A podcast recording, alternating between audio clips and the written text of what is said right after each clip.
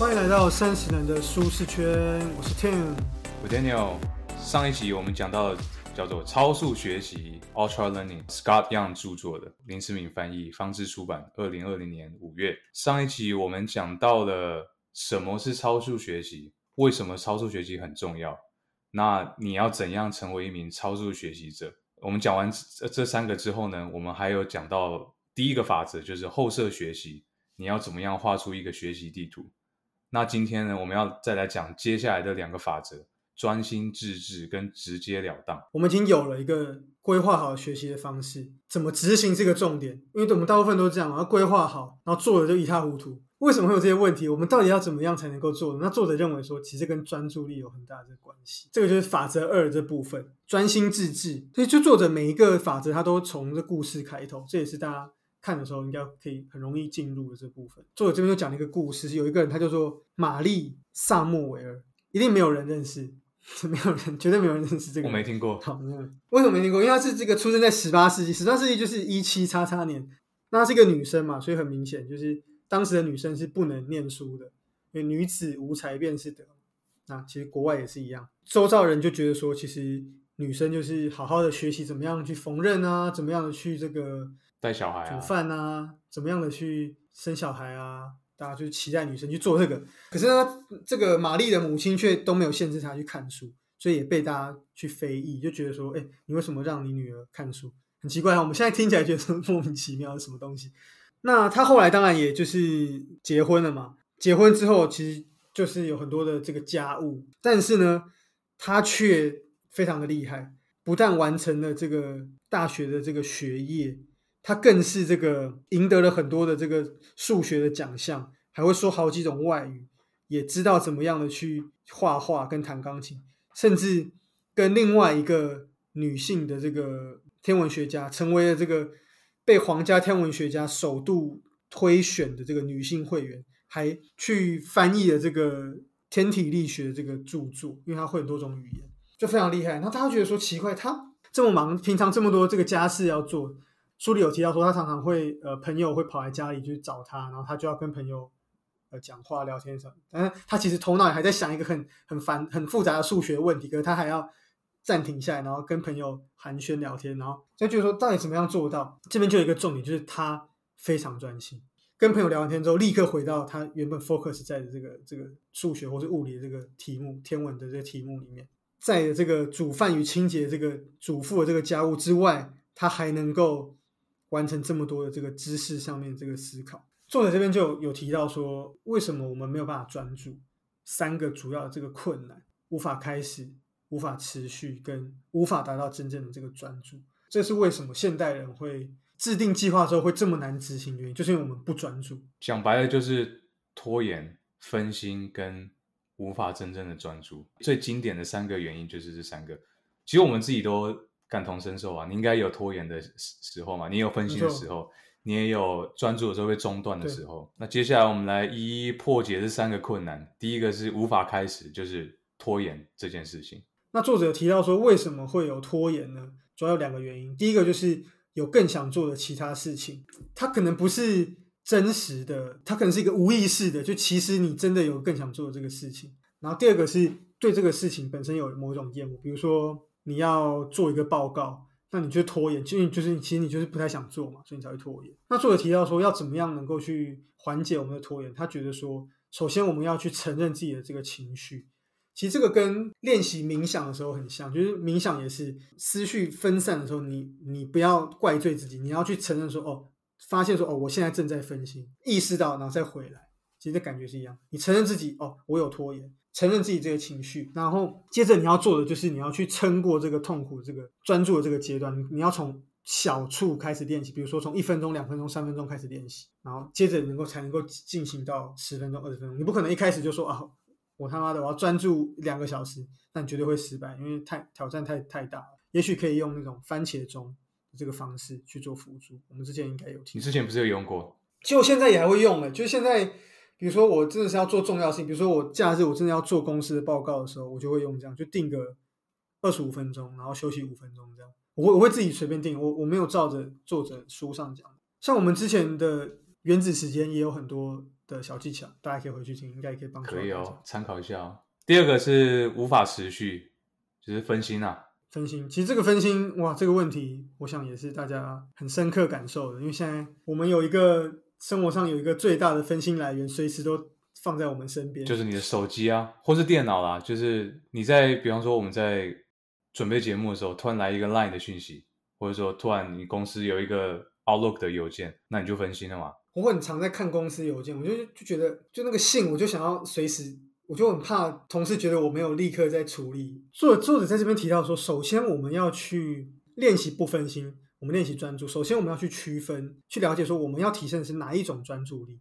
应该都有看过这个，或是听过这个概念叫心流。那心流的概念就是你要进入一个 flow 嘛，你在做一个事情，但你达到很专注的时候，会进入一个忘我、忘记的时间。就是你沉浸进去之后，你真实的时间你已经忘记了。对，心流，心流很重要。心流我最早其实是听到老于在讲，因为老于跟袁爱飞很常在讲，你要找到你的心流，你的心流是什么？那所以作者提到说，这个专注跟超速学习的比较偏向一种刻意练习的这种专注，其实略有不同。因为心流的有有点像是你进入到一个这个东西，其实你是很很上手了。可是我们现在的我们现在要练习专心的事情，你要你要去学一个什么韩语哈，你不会韩语，你要学韩语。你怎么可能进入什么屁心流呢？你就不会啊！要学习程式，你怎么可能在练习写程式的时候达到心流呢？因为你根本就不会啊！你根本就这个东西你不不是你上手的东西，所以不可能。你要去知道说，哎，这个东西是不同的，那会有一点点让你比较不舒适，这你要去去把它辨认出来。所以作者认为说，你先不要管心流，等到你真的比较熟悉了，就有可能达到心流这个这个状态。然后第二个呢，作者提到说，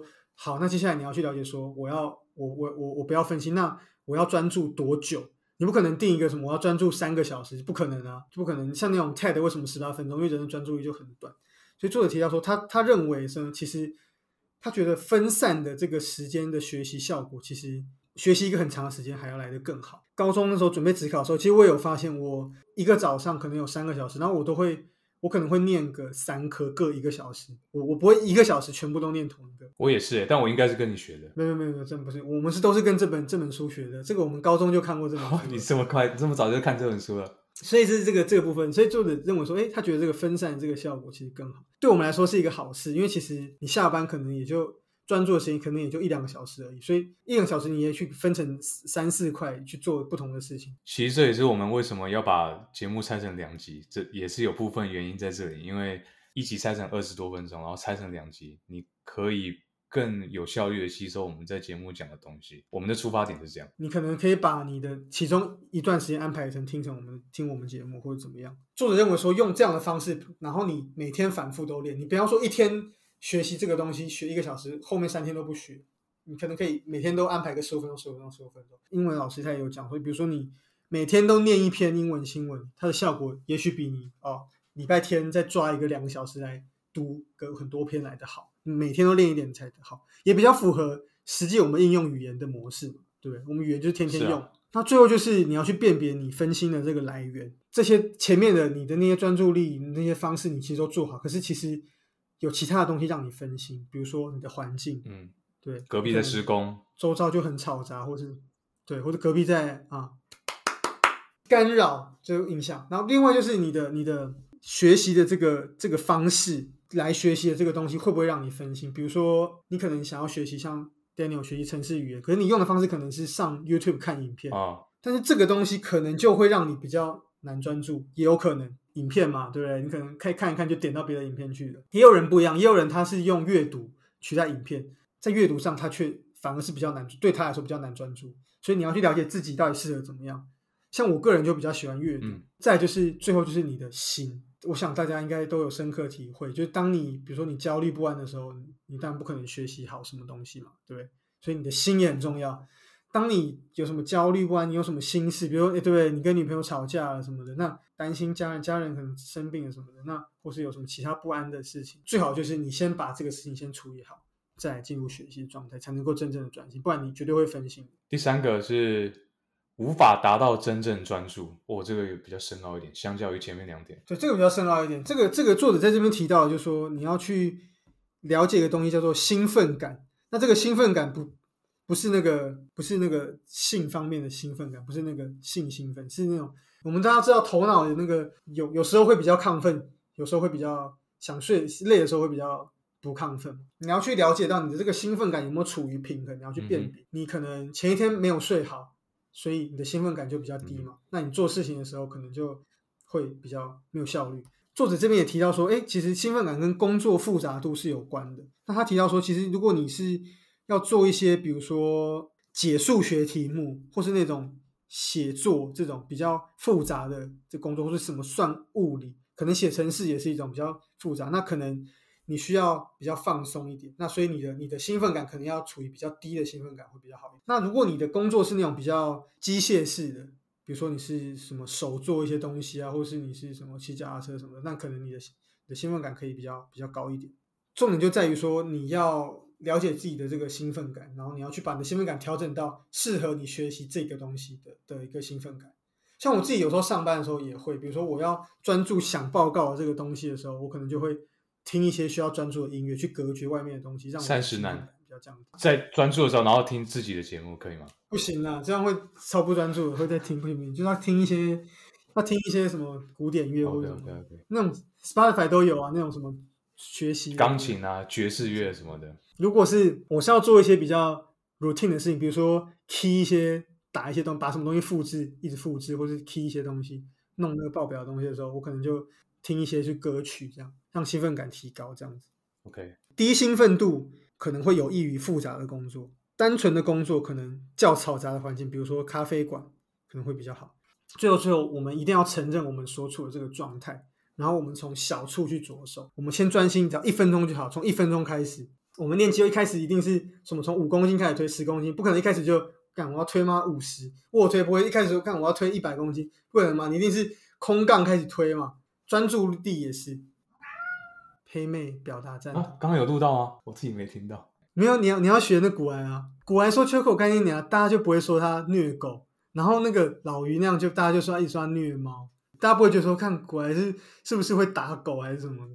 那接下来我们前面讲完了这个，当我们我们有办法专注之后呢，作者接下来就要继续来提说，我们到底该怎么样的去去学习？我们有了这个地图的规划，我们有了这个专注的这个意志，我们该要。怎么样的去做？我们该要去做哪一类更重要的这个事情？怎么样能够所学的方法能够适配到你后来的一个成果？那我们需要做就是直截了当，也就是走最短的路。那这张也是我个人非常喜欢的一张，我觉得这张蛮有 insight，让我也不说其他张没有，就看到这张，我觉得特别觉得哦，还蛮有趣的。这样作者一样从一个这个故事开始说起，他主人公就是一个印度人瓦萨尔。贾斯瓦，我们就简称他叫做小贾好了。他这个小贾，他发生什么事呢？就是他其实他在印度长大，然后他就是成年之后，他就抱着想成为建筑师的梦想，他就搬到加拿大。四年后毕业，拿到一个建筑师的这个学位。没想到刚好呢，他要在就业的时候，刚好是遇到了这个二零零八年那段时间，就是整个经济的这个大萧条，毕业即失业，就非常可怜。他就跟那个朋友就是一起窝在一个。小公寓里面，这样就不断的投履历，但是怎么投，投了数百份履历，鸟无音讯。这个小贾他发现说，呃，其实大部分人都应该会都会觉得说，因为这经济大萧条，没办法，就很像我们就是遇到疫情，就觉得说啊，这就是疫情啊，所以失业没办法嘛。但是他发现说，他仔细去检视那些从他这个公司回给他的这些回信，他慢慢发现说，哎，其实有些公司他。不是因为大环境不聘用他，而是因为这些公司觉得说他不是一个集战力这种感觉，就是说你虽然对你大你建筑系毕业，可是我你没有办法直接做我们现在建筑师在做的这个，我还要花时间养你，还要花时间培训你，才可以真正进入战场，是这个意思啊？对，所以他就觉得说，哎，好像这个可能是一个可以解决问题的一个症结点哦，因为学校的课程其实大部分都放在理论嘛。其实我觉得这台湾小孩一定非常能够理解嘛，就学校教的都跟你后来工作做的就天差地远嘛，就学用完全不相符嘛。学了很多理论啊，然后或者说一些能够用很复杂软体做出很很漂亮的那个建筑那个图啊，可是实际上根本就没有人会要你建筑事务所根本就不会很少要盖这种房子，大家就是盖那种很自私的。这 Daniel 爸爸是那个建筑师，应该从小都耳濡目染。对，我知道这件事情。对，学的跟实际要用的。不是同一个东西，对啊，你不可能，嗯，每次都在盖那种什么很很漂亮的那种什么什么建筑啊，那种世界奇观，根本没没有那么多要盖嘛。你要盖，一定大部分就是盖一般的那种宅，那这种宅不会要盖的多厉害，他就只是要四平八稳。然后他就发现说，他现在寄给那些公司的那个履历里面的那些履历会夹带那叫什么作品集？作品集，作品集。那这个小贾就发现说，他现在寄给那些公司里面那个作品集呢，都是。他大学做的那些，都是一些很 fancy 的那些，用那些伟大理论设计出来的漂亮房子。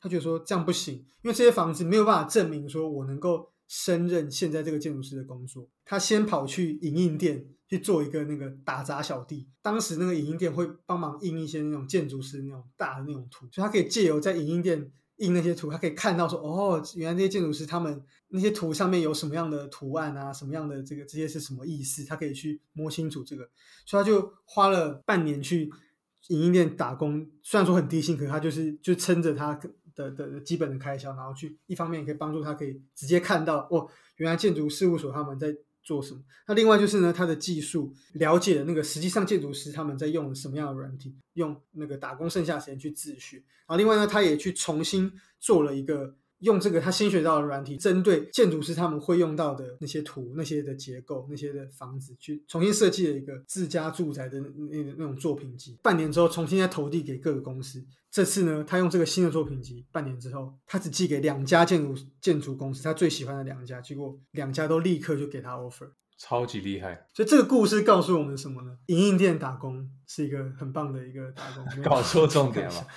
直接学习的这个重要性，就是这章所提，这章法则三提到直截了当。因为你大学学的这些东西，根本跟你后来要做的建筑师工作不一样嘛。建筑师不需要你会设计很漂亮的这个东西，但是他要你的是实用的软体，然后还有他们要设计的那种架构，房子的那种架构。如果你要当建筑师，你应该练习的是画图，而不是建筑伟大的建筑的那些理论。作者在这边提到，他说，真正的学习其实是在直接做你想做、你想。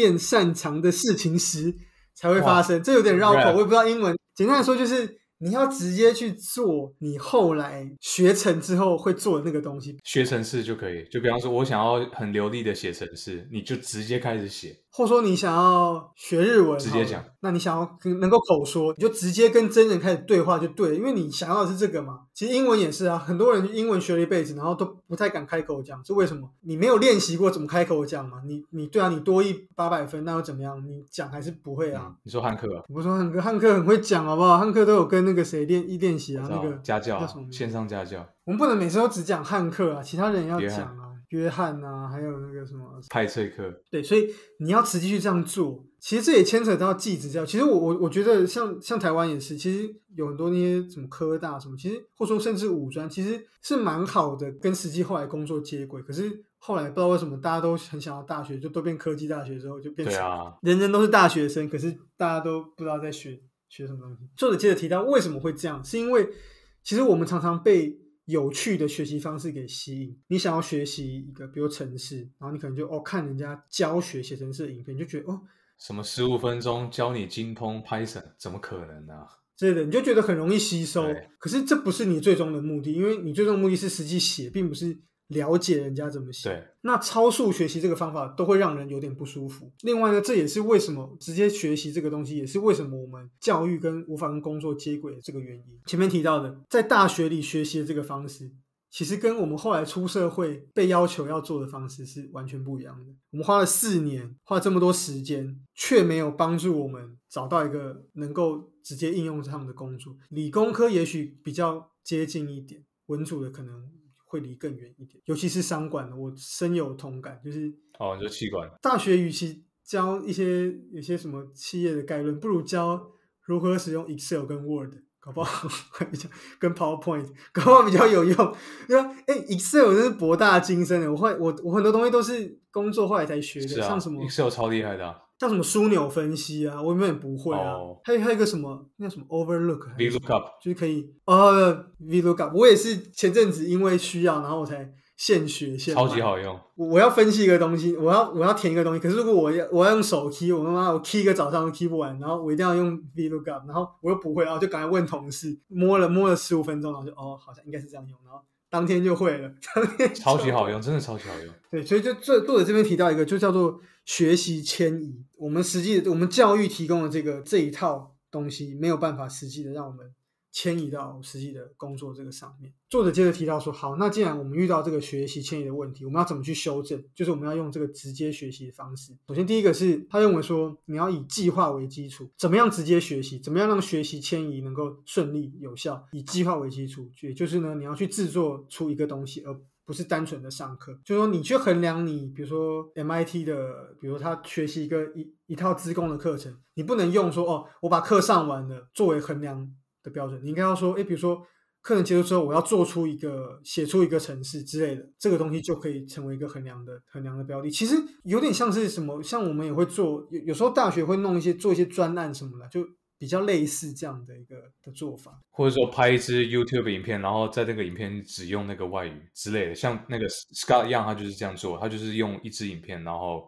只讲中文，或者说像我们上一集有讲到，只讲马其顿语，跟他老婆对谈这样，直接秀你的成果。好，第二个就是沉浸式学习，这前面我们上一期节目也有讲到，你要直接被投进那个环境里面。那第三个就是叫做飞行模拟器，那这个概念是什么？就是说你要去模拟，去模拟说，哎，可能可能你你你实际遇到的这个状况，比如说像学习语言，当然就是实际去找人对谈嘛。那又或者说你如果是学习开飞机的话。你你可能没办法直接把飞机飞上去飞，没办法沉浸，没办法沉浸到飞机里面嘛，没有人敢让你飞嘛。可是你可以用那种模拟器去练习。那又或者说是像那个大家应该都看过那个《极限体能王》吧？他们都会拍那个他们那些人在练习，他们都自己在家里会做那个，对不对？设施全部都做的跟实际的一样，然后在家里。对对对对对对，这就是一个。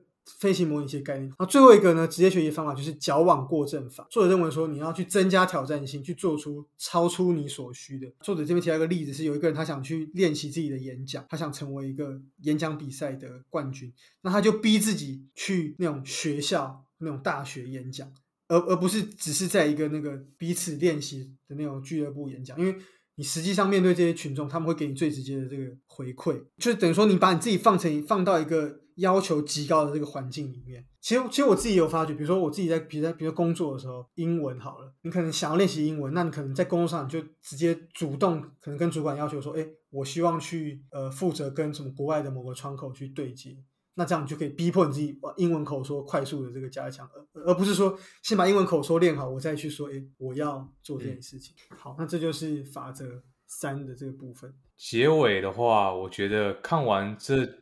不只是这几章，当然后面还有其他的章节。我的心得是，我现在会更有意愿学习新东西，因为我得到了一个可能可以更快速学习新东西的方法。尤其是你想要学一些你认知上觉得啊，我这辈子不可能学会的东西，比方说量子力学之类的，就我我觉得我应该就学不起来嘛。现在我就觉得。哎，是不是可以尝试学一些新东西？因为我现在有这个超速学习的方法，所以我觉得我跟 Daniel 是不是我们要自己定一个，就直接用韩文录下一集节目，收听率十，超少人听，听不懂，还是有没有直接用英文啊？哎，我觉得可以录英文诶，因为我真的有同事在问我说，哎，你们 Podcast 在讲什么？不过我同事是白人，他不会中文啊，所以我们就录一集英文版的，然后贴给他们，结果那一集就暴增收听率，打开美国是北美市场，英文版的还蛮酷。的，十五分钟就好，十五分钟就好。可以啊，特别篇。那除了这个上一集讲到的这个学习这个地图，然后再加上这集讲到的专心致志跟直截了当之外呢，作者接下来其实还有很多的其他的法则，比如说反复操练啊，然后还有就是提取记忆、意见回馈、保留记忆、培养直觉、勇于实验等等这些法则，就会接下去把它这整个操作学习方法去补完。大家如果有兴趣的话，非常推荐大家自己再继续去阅读。然后一起跟我跟 Daniel 一样，成为一个超速学习。没错，找到你第一个想学的超速学习计划，然后套用呃 Scott Young 这边提供给你的一些原则，套用下去，看一下成果，跟你之前学习的效果做比较，你就会知道超速学习对你是不是很有用的。好，那我们这期节目就到这边啦。喜欢我们的听众，欢迎到 Apple Podcast 跟 Spotify 给我们五星评价。然后，如果有听众希望我们开始录英文版的节目的话，也可以直接 私信小编。会不会是啊？会不会收到很多私信，然后我们就真的要录英文版？啊，也不是不行的。如果你们敢留，我们就敢录啊。会不会我们英文讲太烂，然后都没人听？哎，那这也是一个直接学习的机会啊，对不对？好，下次见啦，拜拜。